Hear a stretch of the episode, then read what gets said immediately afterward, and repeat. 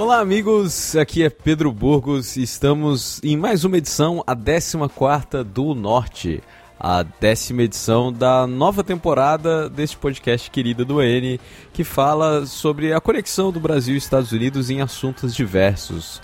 Como você pode perceber pela musiquinha e pelo link que você clicou afinal, vamos falar de Copa do Mundo, FIFA, futebol, e corrupção, lavagem de dinheiro, todas essas coisas ligadas ao nosso esporte querido.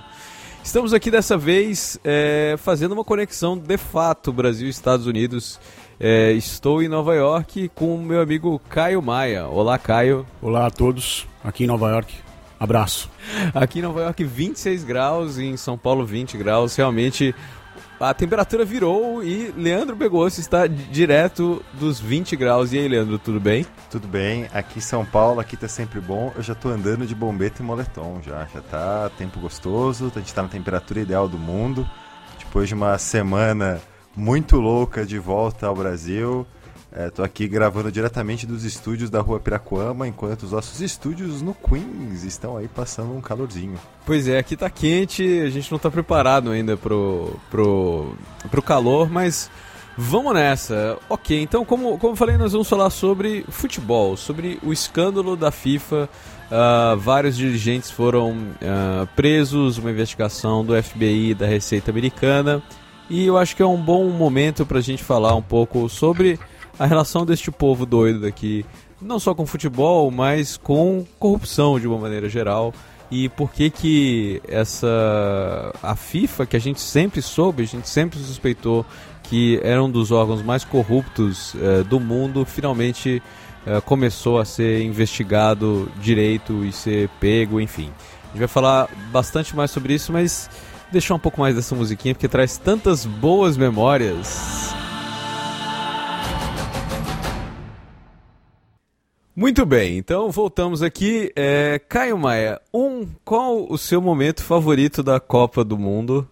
Você consegue lembrar assim qual foi o momento excepcional? Eu consigo lembrar o meu jogo favorito foi Estados Unidos e Bélgica. Não é porque eu estou nos Estados Unidos agora, mas que jogo impressionante. Mas Caio Maia, deu, o nosso panorama aqui sobre como foi. Faça um recap dos últimos, é, os últimos passos dessa investigação que na última semana apareceu em todos os jornais aí, muita gente presa, investigada. Diz aí o que, que aconteceu. Bom, até aqui o que aconteceu são 14 pessoas presas, são nove uh, executivos da FIFA, é, executivos não, né? Dirigentes ligados à FIFA de alguma maneira e cinco executivos de empresas de comunicação, empresas de consultoria ligadas à FIFA de alguma maneira.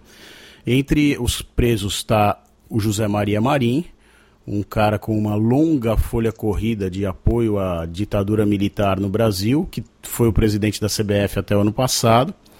É, e o J. Ávila, que é um cara, uma figura notória do mundo do esporte brasileiro, da esporte e da comunicação, né? Ele é dono de afiliada da Rede Globo, teve a Rede Bom Dia de jornais do interior de São Paulo. É, foi, acho que repórter de campo da Rede Globo, se não me engano, lá nos. Ele foi repórter de campo e foi dono do Diário de São Paulo, né? Do Diário Popular. Vendeu o Diário de São Paulo e a Rede Bom Dia, inclusive acho que no mesmo momento, né?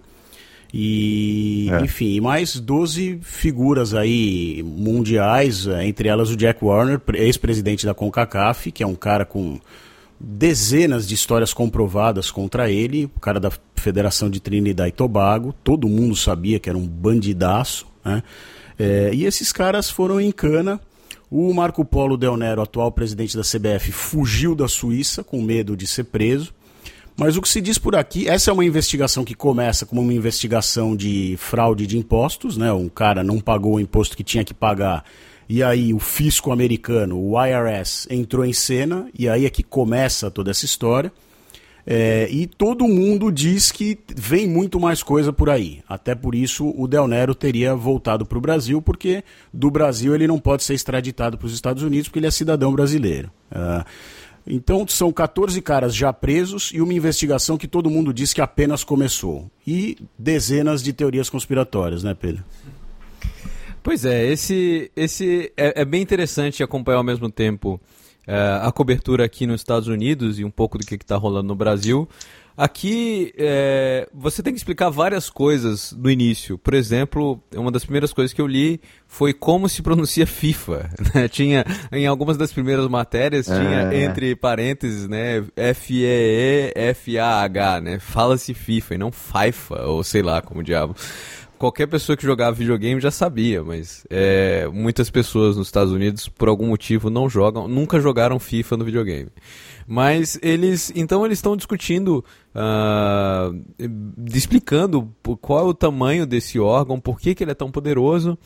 Então, é, o, a, o, o, jornalismo nisso, além de ter uma, uma, uma, dificuldade maior em explicar, né, ele, ele parte do pressuposto que o, que o leitor não sabe tanto, mas é muito tratado, como o Caio falou, é, um, é, um, é uma investigação do fisco americano, da Receita, do IRS, é, sobre fraudes, lavagem de dinheiro, falha. Na verdade, o que começou tudo isso foi em 2010, quando um dos caras, o vice-presidente da CONCACAF, é, passou alguns anos, ele começou a ser investigado porque ele não estava é, declarando no imposto envio de dinheiro para fora do país.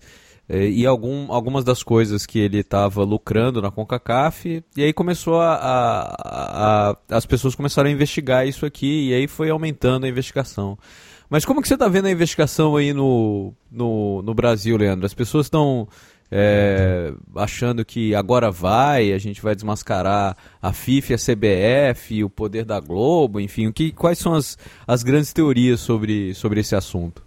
é um clima de agora vai, né? Eu acho que tudo no, no dia em que as prisões foram feitas, é, eu fui pegar o ônibus e logo de manhã as pessoas já estavam falando daquilo no ponto de ônibus. Né? Então é, era muito louco é, perceber como a notícia espalhou, espalhou muito rápido e uma sensação de desforra muito grande, né? Dizendo, ah, agora, agora, agora a casa cai, agora a gente vai ver, a gente vai ver um novo mundo no futebol. É um clima de esperança que eu não via há muito tempo, assim, em relação ao, ao futebol. Eu acho que quando você olha para a cobertura né, da, dos veículos de comunicação, eu acho que você teve aí é, momen, é, momentos variados. Né? Então, por exemplo, quem sempre bateu na FIFA e na CBF teve seu grande dia de glória, né? E, e, isso é isso é legal de ver, assim, por exemplo, desde o Juca Kifuri, com o qual eu tenho várias questões, mas nesse aspecto ele sempre, enfim, se antecipou, né? Ele estava realmente, ele sempre teve muito certo nesse aspecto. É desde o Juca, muito, muito, assim, caramba, a gente conseguiu. Até o Jamil Chad, que faz um baita trabalho é, cobrindo FIFA e que vai, vai lançar um livro sobre o caso junto com, com o Andrew Jennings, né? Eles estão lançando, eles vão fazer um livro juntos falando de FIFA e dos bastidores disso. É, até uma coisa que é muito interessante, né? Por exemplo, análise comparativa. A, o Globo Esporte, apesar das relações que todo mundo conhece, que são públicas da Globo com, o, com a CBF e, claro, né, porventura, porque eles tiveram que negociar com Ricardo Teixeira, Marim e agora com Marco Polo, o, a cobertura do Globo Esporte estava lá, foi, existiu, está é, acontecendo. É, em compensação, quando você olha no site do Fox Sports, a cobertura é, no dia do escândalo era, era inexistente, não estava no site do Fox Sports. Né? E a gente sabe que um dos lugares em que é, pode ter um desdobramento muito grande do escândalo é na Libertadores, né? Como ali o pessoal, a equipe da Trivela mostrou bastante bem aqui no Brasil, porque um dos, um dos conspiradores presos é da Torneios e Competências, que é, um, é parceira da Fox em, em basicamente tudo em, em, nos torneios latino-americanos. É, então é, é interessante notar, primeiro, a empolgação das pessoas comuns, né? Eu escutei várias vezes na rua, conversa de bar, sabe, orelhada, assim, o fato de pegar transporte público me deixa, me deixa um pouco mais conectado. Pegar transporte público no Brasil me deixa mais conectado com, com o que as pessoas estão falando também, né? Além de ver no Facebook, no Twitter mas também olhando para as diferentes coberturas as implicações que cada um tem nas coberturas, né? Nesse aspecto, né, embora todo mundo fique falando da Globo, da Globo, da Globo, e tem várias críticas que a gente pode fazer para a Globo, é, não dá para reclamar que o assunto é, foi ignorado pela empresa, né? O que que o Caio, enfim, tem uma memória muito melhor que a minha nesse aspecto. Eu não sei como o Caio viu isso, como é que o Caio está vendo isso. O que, que você acha, Caio? Eu, eu, acho, primeiro fazendo o nosso merchan aqui, né, Leandro? Acho que a Trivela está fazendo uma cobertura bem legal, e aí não é o merchan pelo merchan, está fazendo mesmo. As matérias da Trivela, do Lobo, do Bonsante, do Biratã e do Stein e do Escudeiro estão muito boas. É, tem coisas... Acho que é melhor, acho que a abertura mais explicativa, né? É, eu a gente é agora, suspeito, vamos assim, deixar claro, vamos deixar claro que nós temos um envolvimento direto com a Trivela, somos ambos Exatamente. editores do site, mas está muito boa mesmo, né? A gente, a gente até poderia fazer um merchan à toa, leiam lá a Trivela porque é bom porque a gente gosta, mas nesse caso está valendo muito a pena. As explicações estão mais completas do que a maioria das coisas que a gente tem lido nos outros lugares. É, eu acho que a Globo aprendeu, a Globo aprendeu com a história, né? Uh, ela, em 84, ela fingiu que não existia um movimento pró-eleições diretas. Em 89, ela influiu diretamente na derrota do Lula na eleição presidencial. E depois disso, ela passou a perceber que ela pode exercer o poder dela como ela exerce, ela pode editorializar como ela editorializa a sua cobertura, mas ela precisa ter um certo equilíbrio porque a população eh, enxerga essas coisas, né?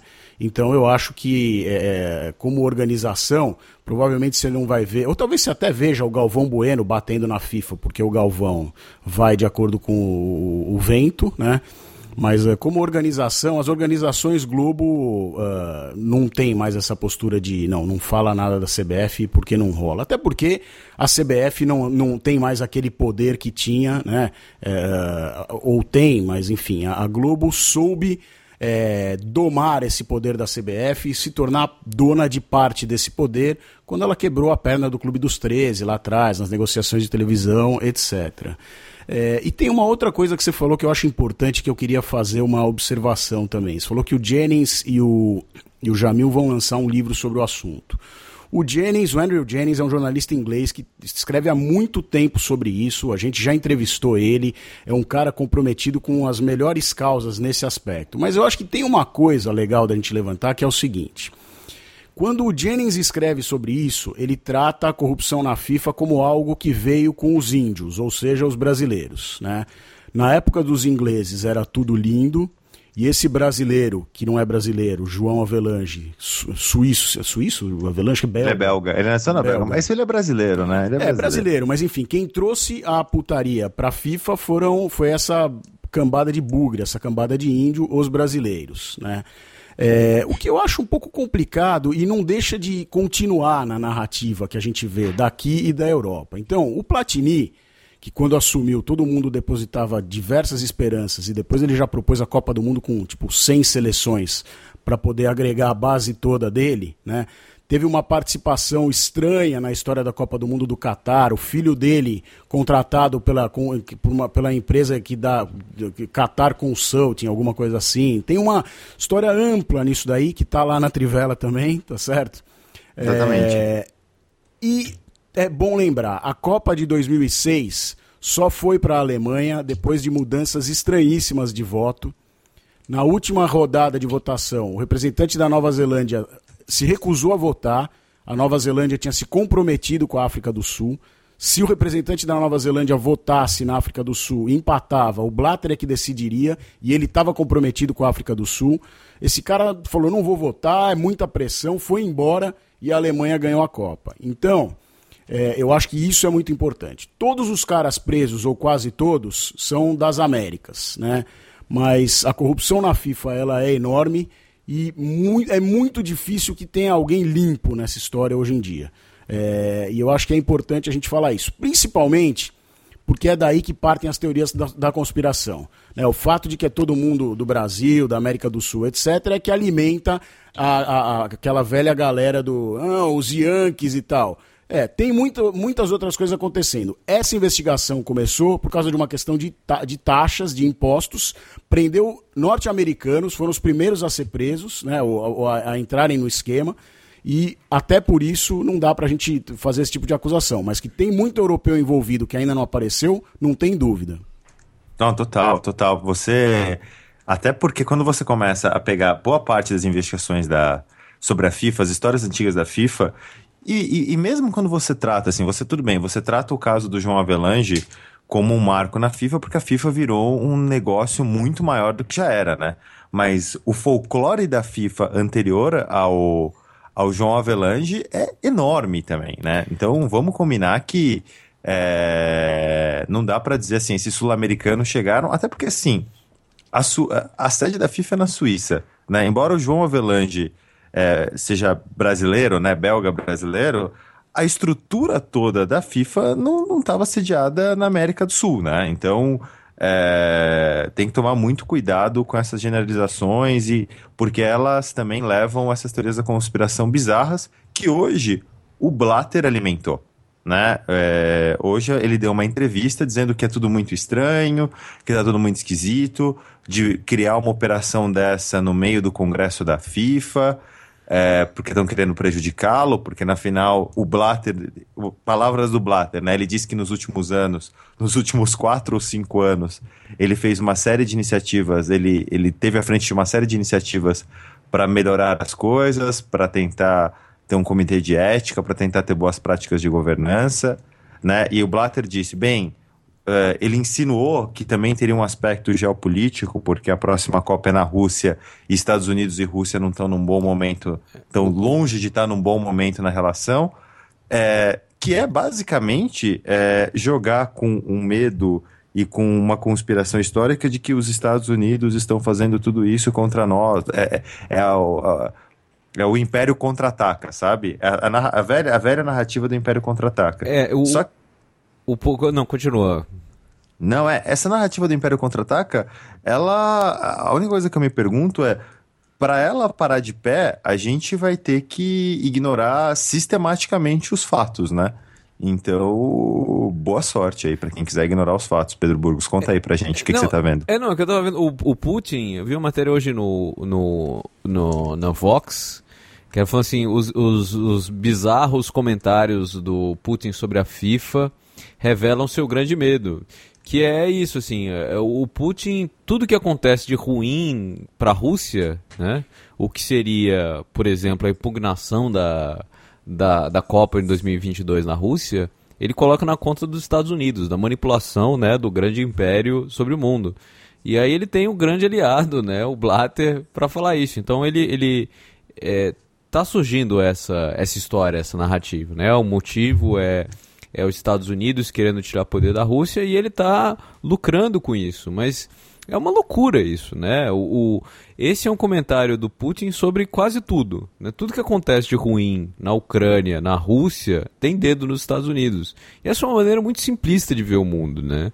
E, e, e, é, um, e é, uma, uma história que está que tá ganhando, ganhando pernas aí. Eu vi aquele uma, uma matéria que repercutiu muito nas redes, que era aí do, de um cara do. A, a, a, chamada do UOL especialista de Harvard alerta sobre interesse dos Estados Unidos em crise na, é, em crise na FIFA. O cara não é especialista de coisa nenhuma, ele se formou em Harvard, mas assim, ele é autor de ficção científica infantil, né? É, não é ninguém, mas ele fala esse. Ele é basicamente um comentarista de portal que, que fala essas coisas de que. Ah, mas os Estados Unidos estão querendo diminuir o poder da Rússia e tal. Então, assim. É, tá, tá começando a acontecer o que eu tenho medo, e eu, eu tô enxergando meio lateralmente aqui a, a crise, é que tá começando a acontecer aquela história de cada um tentar pegar a crise para si, né? Então, assim, você tem gente é, postando foto do Marim com o Aécio, dizendo que o Aécio, né, que o PSDB é da FIFA, e falando que a Globo não mostra o Ávila, é, então, ou do outro lado, né, dizendo que a Copa do Brasil também pode ter sido comprada e que o PT estava envolvido. Então, então, assim, parece que a FIFA, o escândalo da FIFA, pode estar correndo o risco de, de virar mais um daqueles eventos que você pega emprestado para justificar alguma das suas visões de mundo, né? De que o imperialismo é o grande, a grande chaga do nosso planeta, que o PSDB está envolvido aí com a ditadura e com Marinha, o que tá mesmo, o Aécio era, era, era efetivamente brother. é, ou que o PT está envolvido em corrupção até, até o fim e tal, porque tem a ver com como o Lula ajudou a trazer a, a Copa, sei lá, você tem N, N questões aí que as pessoas estão começando a jogar na fogueira é, e acabam deixando os fatos um pouco para trás, e eu acho que os fatos são esses. Teve uma investigação da Receita do Fisco americano. O primeiro cara a ser pego, ele era um, um gastador é, maluco chamado Chuck Blazer. Ele... Que personagem, aliás, né? Que personagem esse Chuck o, Blazer. O New York Times fez um, fez um perfil do Chuck Blazer que é muito bom, assim, né? Que é... O cara tinha um, dois apartamentos alugados na Trump Tower aqui, 18 mil dólares o aluguel. Um era para os gatos dele e era pago com dinheiro da CONCACAF. É, então, assim... Ele era um ele, ele era uma, uma presa fácil. E aí o que, que aconteceu? O famoso delação premiada, né? Ele, ele se entregou, ele não se entregou, teve uma perseguição de, de moto na, em Nova York, tem uma, acho que dá para recuperar essa história, foi o New York Post, alguma coisa assim. É, prenderam ele, o FBI prendeu isso em 2011 ainda. E ele começou a, a, a explicar é, o esquema. E aí as pessoas foram, foram, foram atrás. Mas vocês acham que, que vai ter uma, é, um reflexo no Brasil? Assim? Você acha que, sei lá, Caio, a CBF é, ou as organizações, o jeito que o contrato é com a Globo, enfim, vai ter algum reflexo é, no futebol brasileiro, toda essa, essa história? Tem muita gente apostando que sim, mas eu acho que não, infelizmente. Eu sou um cético com relação a todas as coisas da política. E eu acho que é uma questão de você entender como funciona a estrutura de poder do futebol. Né? Uh, o João Avelange criou um modelo pelo qual a FIFA dá dinheiro para as federações mais pobres uh, e com isso as federações comem na mão dele, fazem o que ele quiser. E isso, no Brasil, vai descendo de cima para baixo. A CBF dá dinheiro. CBF e sua parceira Globo, e isso é muito importante, porque claro. isso poderia ser um ponto de mudança, né? É, dão dinheiro para os clubes e para as federações, e os clubes e federações então ficam devendo para a CBF. O que, que é diferente no caso da CBF? Você tem clubes e federações. O dinheiro das federações, a CBF tem, das federações estaduais, vem da seleção brasileira. A CBF faz um caminhão de dinheiro com a, com a seleção brasileira, é muito dinheiro. Então ela pode distribuir dinheiro para a federação do Tocantins, do Acre, de São Paulo, Santa Catarina, de Roraima, do Brasil inteiro. E com isso ela faz com que só caras ligados ao grupo que está no poder ganhem essas, ele essas eleições e continuem sustentando. O dinheiro dos clubes vem da Rede Globo e isso, nisso poderia haver uma mudança. Se os clubes se organizassem, se os clubes criassem uma liga. Mas isso é uma. Eu acho que é de uma ingenuidade maior do que achar que vai acontecer alguma coisa na FIFA, porque os dirigentes dos clubes estão todos no bolso dessa galera há 200 anos. Né? Uh, há alguns anos atrás.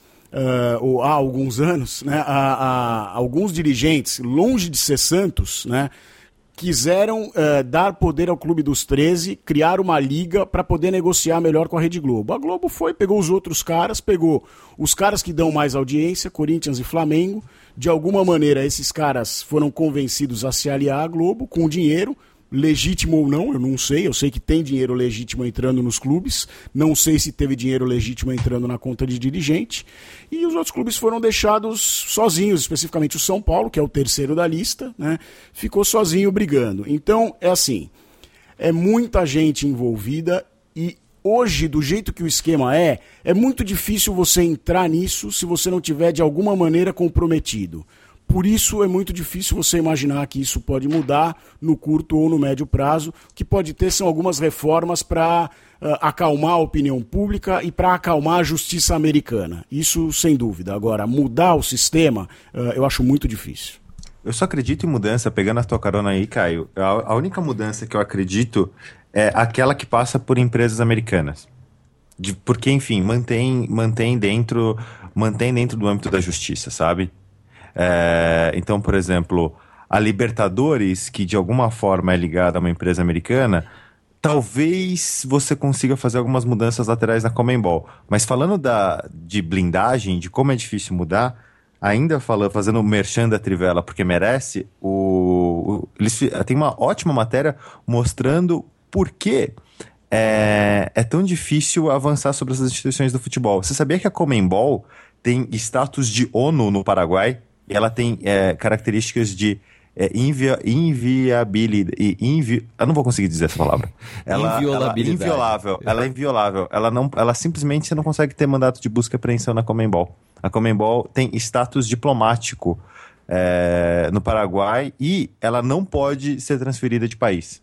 Então, assim, quando a gente fala de esperanças de mudança, de mudança geral, eu só acredito naquilo que passa de, a, dentro das instituições americanas, né? Porque a investigação vai continuar de qualquer forma, e o que passa dentro é, de, e, que, e que atinge empresas americanas.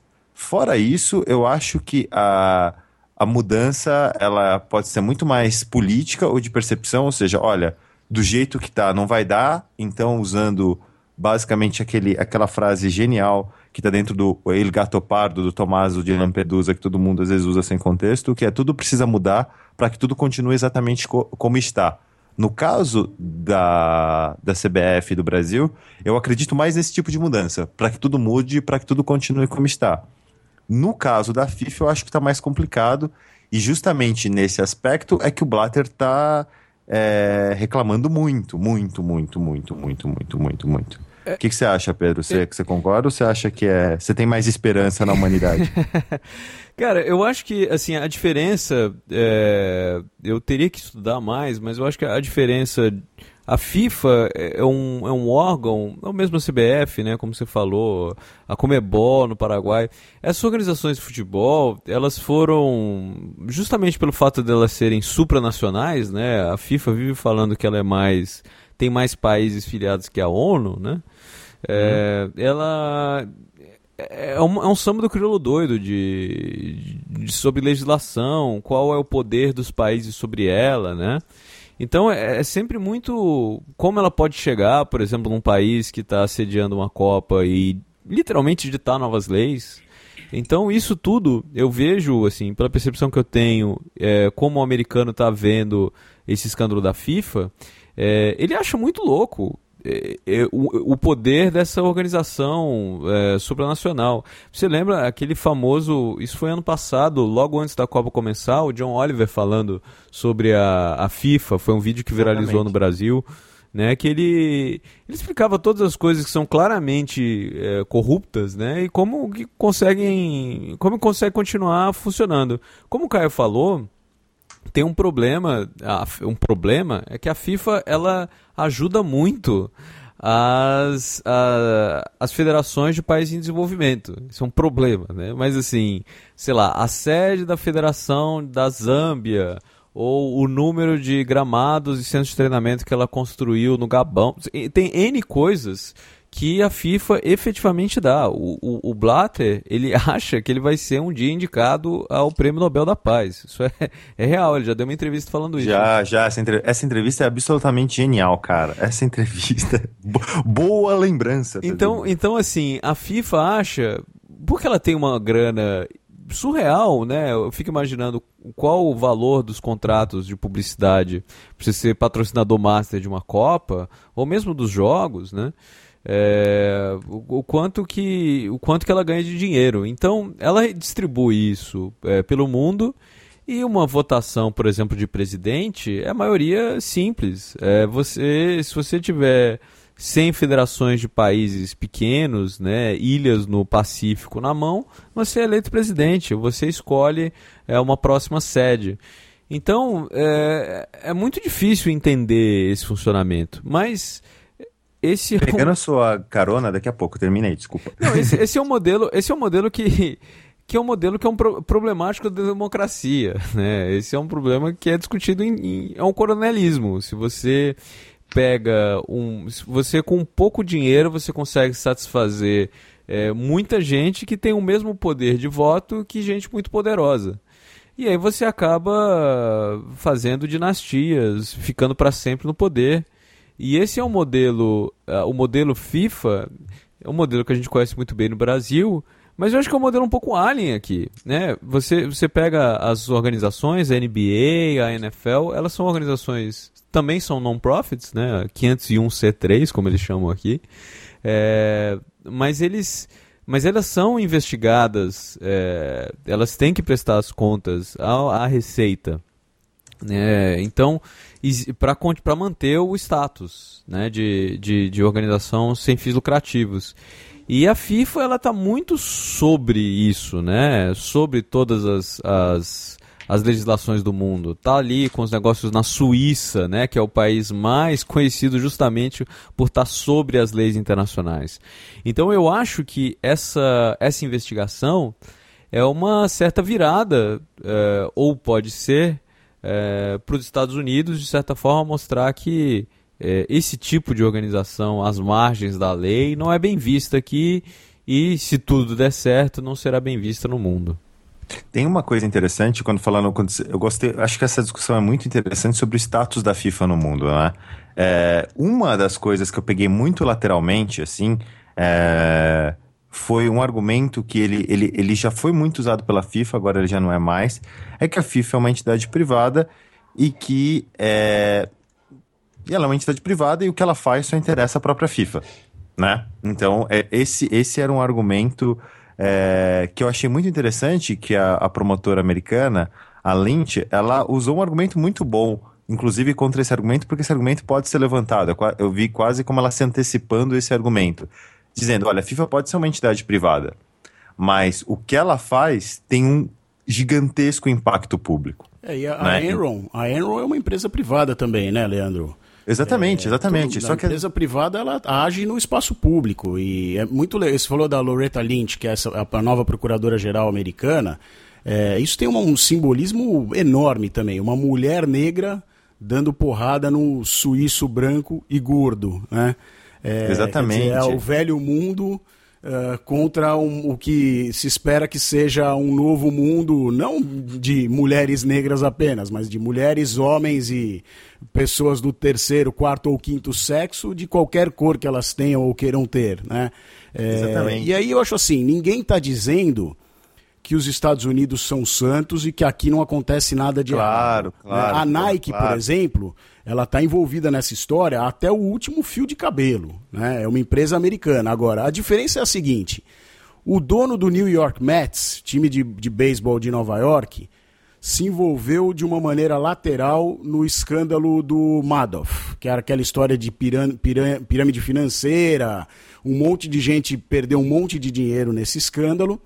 E os donos do New York Mets eram amigos do Madoff e ganharam dinheiro nesse esquema não há nenhuma prova de que eles soubessem que era uma sacanagem, que era um, esquema de pirâmide. Mas há provas de que o dinheiro, de que eles não perderam e de que eles ganharam. Esses caras quase quebraram e eles são muito ricos. E o time de beisebol está sofrendo há 4, 5 anos por causa disso é um time de beisebol em Nova York, com uma torcida gigantesca. Né? É, e esses caras estão pagando pelos que ele, pelo que eles fizeram. Eles estão tendo que dar um monte de dinheiro para os caras que perderam dinheiro para não ir para a cadeia. E se tivesse comprovado que eles estavam envolvidos, eles iam para a cadeia. Então eu acho assim: os Estados Unidos têm um milhão de defeitos e a gente não é louco de achar que não tem, até porque a gente, eu moro aqui, o Pedro mora aqui. Mas nesse aspecto, os caras dão lição para todo mundo, né? O cara tá comprovado que o cara é culpado criminalmente, é cana, meu amigo, não tem discussão, porque o cara é rico, porque o cara é bonzinho, porque o cara pagou o Papai Noel dos pobres do Bronx, não interessa, né? O cara tá é comprovadamente corrupto, comprovadamente fez alguma coisa que está em desacordo com a lei, é cana, não tem discussão. Não, total, total. Eu acho que isso é muito interessante quando a gente olha para o modelo americano é, e como eles organizaram seus próprios esportes, né? Os esportes americanos, NFL, NBA e tal, eles funcionam dentro do próprio país. Eu falo, às vezes eu, eu, falo com os amigos meus que estudam relações internacionais, eles falam, os Estados Unidos, né, sempre tive, em, em relações internacionais, eles sempre tinham é, viviam pendula, viviam num pêndulo, né? Ou vivendo só dentro de si ou se expandindo para o resto do mundo. No caso de esportes, os Estados Unidos continua vivendo muito dentro de si, apesar de fazer parte da CONCACAF, a fazer, a fazer parte de uma série de outras do Comitê Olímpico Internacional, que seja. Mas os seus esportes mesmo, eles são muito fortes dentro do próprio país e funcionam com, até com as suas próprias regras, né? Na NBA, lembra quando era proibido marcar em zona, né? E, e o resto do mundo era, era absolutamente permitido. É, e esse modelo, como o Pedro estava dizendo, que tem uma FIFA, a FIFA funciona desse jeito, é quase uma coisa que o Kissinger, que com todo. O Kissinger acho que mostra um pouco daquela parte dos Estados Unidos que a gente não gosta, né? É, enfim, terrível. É, mas ele sempre dizia que os americanos tinham uma enorme dificuldade de lidar com um fato objetivo. É, as relações internacionais e essas organizações internacionais são, elas trabalham absolutamente dentro da anarquia internacional, né? Um país não tem que prestar contas pro outro, né? Em tese, assim. É uma assim, a ONU é, tentou mais ou menos fazer com que esses países tivessem alguma relação razoável entre si, porque eles não ficassem se matando o tempo inteiro. Os acordos de comércio é a mesma coisa. E a FIFA, a gente tem sempre que lembrar que a FIFA e o Comitê, o Comitê Olímpico Internacional, eles também surgiram nessa, mais ou menos na mesma época, numa, em, e eles ganharam força, principalmente no pós-guerra, como instrumentos quase de paz mundial, né? Assim, olha, a gente precisa de instituições supranacionais, instituições que promovam o acordo entre os povos para que essas pessoas não se matem, né? Para que as, por meio do esporte, por meio de uma série de outras iniciativas, que as pessoas se entendam, né? Tinha esse espírito ultra internacional. A diferença é quando isso, isso ainda é mais grave, porque isso abala a confiança das pessoas nas instituições que a gente foi criando ao longo do tempo, ela abala a confiança das pessoas nessas instituições que elas nasceram com, umas, com, com missões muito, com, com missões muito nobres, né? Então, nesse sentido, quando você vê os Estados Unidos, que, como o Caio disse, tem zilhões e zilhões e zilhões e zilhões de problemas, né? Quando ele é, faz esse tipo de investigação, é, eu acho que um, um dos efeitos positivos de uma investigação assim e dessas prisões é que ela ajuda, ela não restaura totalmente, mas ela ajuda a restaurar a confiança, né? Porque uma das coisas que é, a gente vinha mais escutando nos últimos anos era que o futebol perde um pouco a graça, e futebol é muito importante na vida de muita gente no mundo como a nossa, quando você não tem certeza se as regras são justas, né? As é. regras pequenas ou grandes elas são justas. E o fato das regras serem justas, de ter punição, de ter investigação, isso faz parte, isso é parte integrante da nossa vida. A gente não dá para viver num mundo em que todo mundo desconfia de todo mundo, em que todo mundo acha que tá todo mundo sendo sacaneado o tempo inteiro. É, eu, eu acho que é, esse, é um, esse é um ponto crucial, assim. Existe muita desconfiança sobre o, o futebol, né? Sobre o resultado. Isso é um negócio histórico, né? De você achar que, uh, que, que o juiz foi comprado, que o time amoleceu por isso aquilo, né, da a Nike e a Adidas combinam quando que cada um vai ter a Copa, enfim, o, o a, a teoria da conspiração, ela é parte integrante do futebol no Brasil. E eu acho que isso é um negócio muito atrasado, assim, isso é um, isso é um, isso é um exemplo de a gente a está tocando isso é um tema recorrente no, no podcast aqui a falta de confiança ela dá margem a todo tipo de coisa né? Quando você começa a ter uma visão muito cínica do mundo é, dá todo tipo de problema acontece. E eu acho que essa essa mudança, talvez uma mudança de postura da FIFA ou das organizações mais profissionais, né? É, eu acho que isso, isso vai acontecer, isso é inevitável, na verdade. Eu, eu sempre achei estranho aqui nos Estados Unidos quando a NBA os times são chamados, não são times, né? São franchises, né? Total. São franquias mesmo, né? O Michigan Lakers, né? Virou Los Angeles Lakers quando Minneapolis Lakers, né? Quando você quando você sai de um estado para o outro e tal, você é, é uma empresa que simplesmente mudou de. A, a montadora que mudou de, de estado para fazer, para fazer os troféus, né? Mas assim, por mais que seja uma. Não é tão romântico, né? Você tem uma relação com os torcedores meio esquisita. O, o caso aqui do Brooklyn Nets. É, é claro, você tem uma o que, aconteceu com os torcedores do New Jersey Nets, né? E, e, e, os torcedores do Knicks é meio estranho essa franquia. Por outro lado, é muito profissional, assim. Você tem uma, uma certa é, confiança de que você não está sendo tapeado quando você está pagando o ingresso. Né? Os caras estão lá é, fazendo o, o, a parte deles, o melhor deles, enfim. E eu acho que qualquer. A melhor coisa que pode acontecer dessa investigação é uma, uma vontade pública de aumentar a profissionalização do esporte brasileiro. Você acha que você, você não é tão otimista, cara? A gente falou isso aqui, mas como você vê isso nos esportes americanos? Só um parênteses, que hoje a gente está tendo uma, quase uma inversão de personalidade aí, né? O, o, o Caio era o otimista nos episódios anteriores e o Pedro era o, era o pessimista. Né? Tá bonito, tá bonito. Cara, é assim, né? Eu, assim, você está falando das franquias americanas, né? Eu lembrei, isso gera bizarrices como o Utah Jazz, né? Era um time que era de New Orleans, por isso ele chamava Jazz, ele vai para Utah, terra dos Mormons, e continua chamando Jazz, né? É, ou Minneapolis Lakers, uma cidade que tem um monte de lago, o time vai para uma cidade de praia e continua chamando Lakers, né? Uh, e assim, eu acho é, que no, no, longo prazo, já que o meu, meu, meu ser otimista está sendo massacrado por mim mesmo, é, o mundo muda, é inevitável. As pessoas mais jovens têm menos tolerância para as coisas que as pessoas mais velhas uh, têm mais. Então eu até não tenho tolerância, mas por outro lado já estou meio acomodado com essa situação no futebol, que é um mundo em que eu vivo há 41 anos, desde que eu nasci. Né?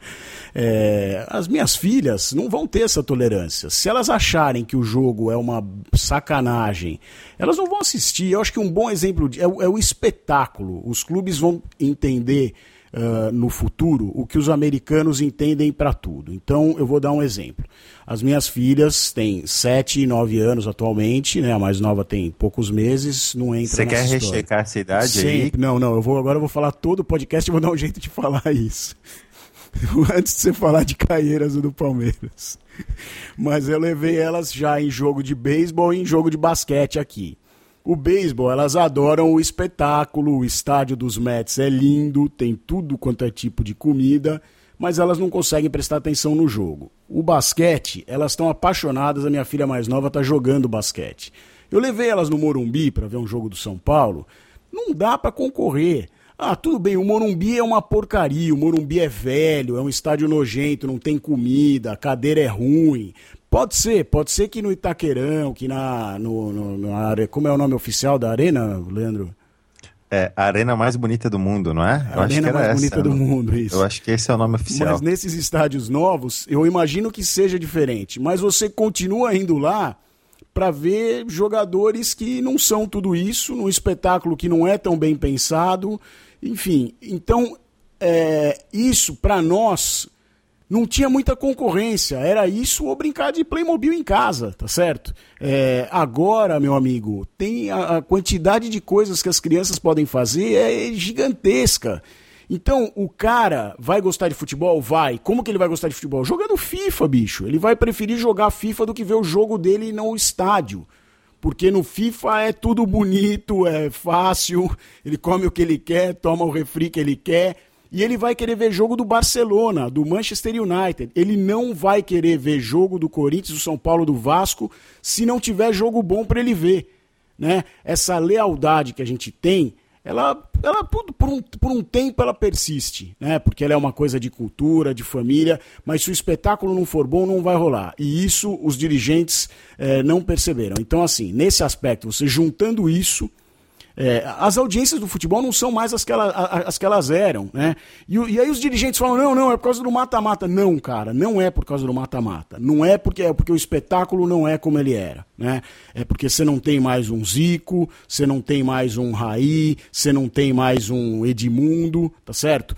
é, não é o que era, por isso as pessoas veem menos. Agora, do ponto de vista da justiça, como que isso pode funcionar?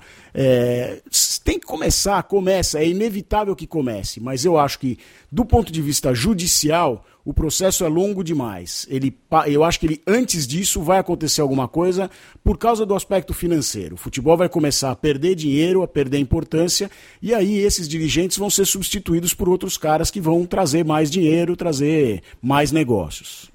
É, eu tendo, eu tendo a concordar contigo, Caio. Eu acho que quando a gente pensa na experiência do futebol, acho que vale também pensar numa coisa. A FIFA era muito boa em, é muito boa em experiência do futebol, né? em criar uma experiência é, espetacular de gramado. Né? Eu lembro que na Copa do Mundo, o, no ano passado, né, que vai completar um ano daqui a pouco, é, era muito impressionante o que a FIFA era capaz de fazer. Né? O padrão FIFA né, virou. Lembra que um ano atrás o padrão FIFA era piada. Era piada. De, é. era, virou, virou. E, mas também era uma coisa assim: quando você viu o padrão FIFA funcionando em alguns jogos da Copa, né, e eu fui em alguns deles, era realmente era, era absolutamente profissional. O problema do padrão FIFA é que para ele funcionar, o resto do mundo não pode ser padrão FIFA. Né? Isso que é muito louco. Pegando aquele gancho do Pedro, né?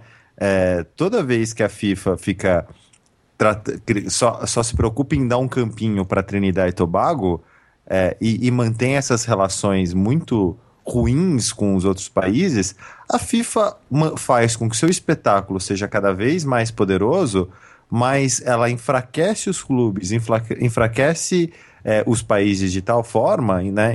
Enfim, é um, é um esquema de autoajuda para um clube de pessoas só, que é, esse espetáculo não tem como se não tem como ser legal no resto do mundo. É só comparar trazendo aqui para perto, né? É, a não ser quando a liga é muito forte, né? No caso da Inglaterra aí é uma outra coisa, né? Mas traz aqui por caso do Brasil. A seleção brasileira é uma marca muito forte. A CBF faz muito dinheiro. Agora, olha como é o Campeonato Paulista. Né? Olha o que aconteceu com a, com, com a produção, com a, a, o desenvolvimento do espetáculo aqui. Né?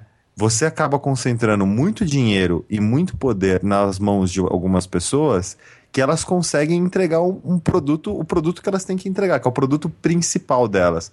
O resto, cara, é só para manter a relação de poder. Isso que eu acho muito cruel no esquema da FIFA. Né? É. Isso é uma das coisas que eu acho muito cruel na forma como as coisas estão organizadas hoje. Mas eu, eu, eu concordo muito, não tinha, não tinha pensado muito para esse no lado que o Caio colocou. Acho que a, a molecada hoje ela tem N outras formas de, de entretenimento e o. É, é uma discussão que a gente tem no jornalismo também, né? A gente trata o jornalismo como sagrado, sem considerar que hoje as pessoas têm ao mesmo lado e com a mesma facilidade, o mesmo acesso, outras coisas que, que, que disputam a atenção e a lealdade. E o espetáculo, e a gente no Brasil até tem, muito, tem uma corrente muito grande anti-espetáculo, né? Aquela galera, acho que o, o, principal seria o Mauro César, né? Falando contra a arenização, né? Fica falando do torcedor coxinha. Falou, cara, é, é, é ok você, você ir pelo espetáculo, sabe? É um espetáculo. Nem todo mundo precisa ter uma relação é, como você tem com o Palmeiras. É, eu acho que eu, eu acho que tem que ter espaço para todo mundo, entendeu? Você e, e, e você ter a possibilidade de ir num jogo só para curtir pessoas se movimentando bonito e fazendo gol e jogando direito. E, e isso a gente não está conseguindo. É, e eu acho que o esporte se ele se levar menos como um negócio absolutamente transcendental e mais como mais um espetáculo, né, como sempre foi na antiguidade era isso, é, eu acho que vai ser bom para ele. Eu acho que os Estados Unidos entendem isso, né? O, o, o, futebol americano é um espetáculo, né? E, ele é pão e circo, é isso, mas tá todo mundo curtindo, todo mundo bem alimentado, todo o circo é confortável, o pão é gostoso, então tá tudo bem. Eu acho que o, o, o, o futebol, se ele perder um pouco dessa aura, se o Blatter achar que ele tem uma missão divina e por isso tem que ganhar o Nobel da Paz, né? É, eu acho que as coisas vão se ajeitar. Então, o, o processo é bom por isso e, obviamente, pela profissionalização. Mas vamos ver, eu estou sendo bizarramente otimista aqui, mas é, a, a, agora, que, agora que você voltou a. Eu acho que eu, eu, eu, tô, eu tô quase encerrando. Só tenho mais algumas palavras sobre FIFA, Caio. O Caio não aceita mais falar de FIFA. O Caio não aceita mais falar de FIFA, mas bom, você, eu tô, tô otimista aqui porque eu já tô tempo suficiente no, nos Estados Unidos. Você tá pessimista porque você voltou pro Brasil, Leandro? Me explica isso. Eu não, cara. Eu acho, eu sempre, eu, o meu, o meu otimismo, é, ele, ele, eu sempre acho que vai dar merda. Então acho que isso é uma coisa que, que a vida me ensinou. Eu sempre acho que vai, tudo vai dar errado. Antes de ir para os Estados Unidos, é, eu achava, eu achava que, puta, eu não ia ter lugar onde morar. Logo, a primeira coisa que eu pensei, falei assim, cara, eu vou ter que ficar mudando de lugar para lugar. Aí, porra, aí apareceu, aí eu descobri que o Pedro também estava indo para os Estados Unidos. Opa, então a gente já tem uma possibilidade. Depois eu achei que ia dar tudo errado. Eu sempre acho que vai dar tudo errado. E como eu acho sempre que vai dar tudo errado, quando as coisas dão certo, eu falo, ah, deu certo né? Então o meu, o meu otimismo ele, ele é derivado em várias situações de um eterno pessimismo, né? E como o Caio falou das filhas dele, eu acho que é que virou uma virou quase é, uma linha no o norte, né? Eu também não posso deixar de no último episódio falar de Palmeiras e de Caieiras, né? Quem vende Caieiras e quem demorou, torce pro Palmeiras demorou. tá sempre acostumado a ver dar tudo muito errado, né?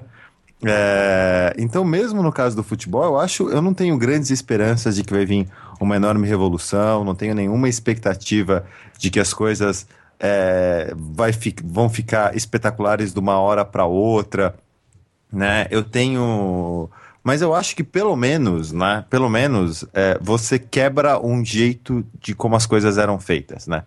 E, e isso eu acho bom por si por si mesmo. Né? Eu acho que isso é absolutamente importante.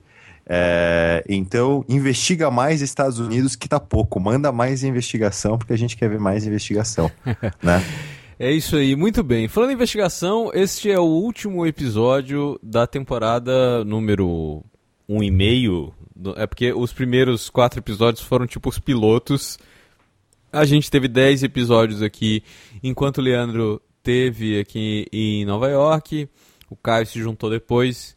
E a gente vai ter uma breve pausa aí para voltar numa segunda temporada do Norte uh, ah, para falar um pouco, mais ou menos nesse mesmo esquema que a gente estava falando de diferenças Brasil Estados Unidos, mas um pouco como que eles estão resolvendo problemas do mundo de maneira diferente. Você quer comentar um pouco a ideia, Leandro? É, não, é muito. É, eu acho que tem muito a ver com, uma, com algumas conversas que nós três tivemos fora dos microfones, né? Às vezes nós três juntos, às vezes eu e o Pedro, às vezes o Pedro e o Caio, às vezes eu e o Caio. Que é, é tem muito cinismo no mundo, né? Tem muito cinismo, tem muito. Só que o que o, que, que o cinismo nos entregou é, aos últimos no Brasil nos últimos 30 anos. A gente tem sido cínico, a gente tem sido é, tem falado uma série de coisas, mas o que, que o cinismo de fato entregou? Né? E, e, a gente tem ficado cada vez mais preocupado, né? Eu acho que também tem a ver com os momentos de vida em que a gente está, que assim, tem um problema, bicho, tem que resolver o problema, né? Tem um desafio, como é que você, resolve esse desafio? Quem que está resolvendo esse, esse problema das formas mais interessantes? Né? E, e, é legal saber que nos Estados Unidos surgiu um negócio em 2013 chamado Solutions Journalism, que é jornalismo, basicamente jornalismo de soluções. Né? É entender como as coisas estão sendo é, é, feitas, entender como elas estão sendo resolvidas, é, entender como essas práticas estão sendo aplicadas e saber se elas têm escala para crescer e realmente resolver alguns problemas do, do mundo. Né? Então, nessa nova temporada, a gente basicamente vai olhar o que os Estados Unidos podem ensinar para o Brasil, como os Estados Unidos estão resolvendo uma série de problemas que a gente tem.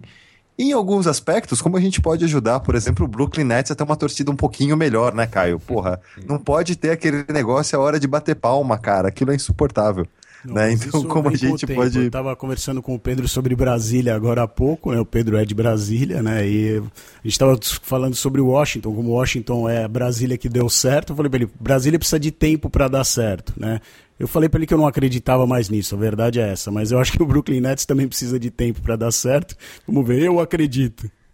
Ah, ótimo. Então, é basicamente isso. A próxima temporada, a gente basicamente vai falar de coisas muito concretas, problemas e soluções, problemas e soluções, problemas e soluções em no, no, nos, na, nos, nas áreas mais diferentes, assim, né? Conte com a nossa criatividade, vontade de pesquisar e vontade de fazer esse podcast, porque a gente está separado por milhares e milhares de quilômetros, mas o afeto continua o mesmo, né, rapaziada? que maravilha, muito bem. Bom, obrigado, Leandro. Curta aí um clima ameno em São Paulo e nos encontramos em duas semanas, é isso? Em duas semanas. Em duas semanas também de volta, é, aqui diretamente dos estúdios da rua Piracuama, Perdizes, São Paulo. Obrigado, Caio. Quer mandar mais alguma mensagem especial para suas filhas? Caio, faz isso, por favor, porque você, eu acho que é a mais velha que joga basquete e não a mais nova, como você acabou de dizer. Não, eu falei que era a mais velha, você não me confunda, não. Posso mandar um beijo grande para elas, espero, vou fazer elas ouvirem esse. Obrigado, galera. Essa participar desses episódios foi muito legal, eu curti muito. Eu acho que a gente está tentando fazer essas conversas sobre o mundo e as coisas de uma maneira diferente, sem que seja aquela cagação de regra das mesas redondas tradicionais, né? E, enfim, tudo que a gente puder fazer para tornar isso melhor, uh, faremos e mandem as vossas opiniões. Obrigado, beijo, abraço. É isso, galera. E para me despedir, eu vou deixar uma musiquinha aqui da o tema da Copa de 94, Gloryland. Veja só. Curtam aí e em duas semanas a gente se encontra. Até mais, galera. Tchau, tchau.